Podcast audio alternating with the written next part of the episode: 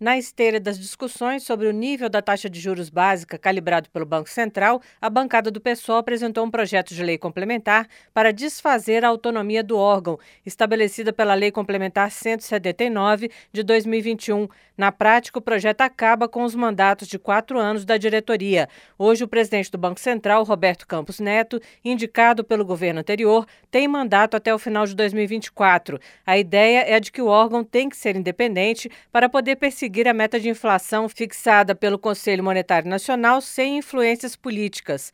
Isso porque um dos principais instrumentos para baixar a inflação é o aumento da taxa de juros. Desde setembro do ano passado, a taxa é de 13,75% ao ano, uma das maiores do mundo. Juros altos acabam reduzindo o crescimento econômico porque travam o crédito para as empresas. No projeto do PSOL, a missão do BC seria a meta de inflação, mas também o pleno emprego. A discussão sobre a autonomia voltou depois que o presidente Lula começou a criticar a manutenção da taxa básica em 13,75% ao ano. Logo, economistas como Armínio Fraga, ex-presidente do Banco Central, afirmaram que a taxa é alta mesmo, mas que só pode baixar quando existirem sinais mais claros de que as contas públicas ficarão equilibradas. Outros economistas, como André Lara Rezende, ex-presidente do BNDES, passaram a argumentar, porém, que o endividamento do país não está alto e que a inflação atual decorre de questões ligadas à oferta de produtos, por causa da pandemia e da guerra na Ucrânia, ou seja, não seria um movimento de crescimento da demanda.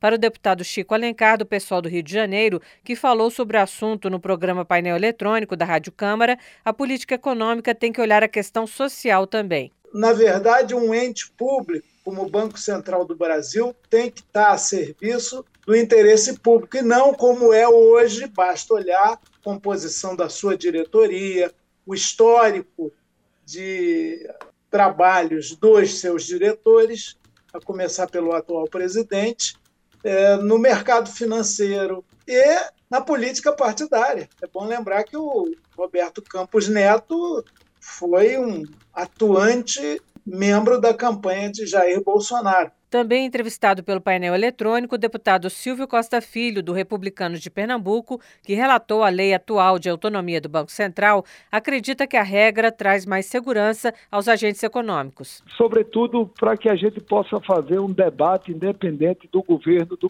de plantão.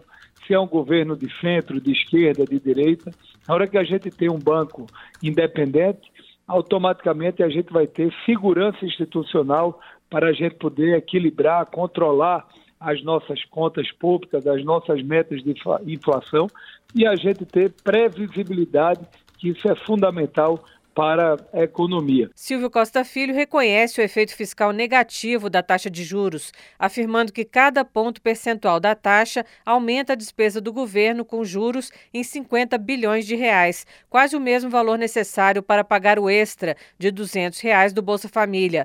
Mas ele explica que o movimento de queda tem que observar aspectos técnicos.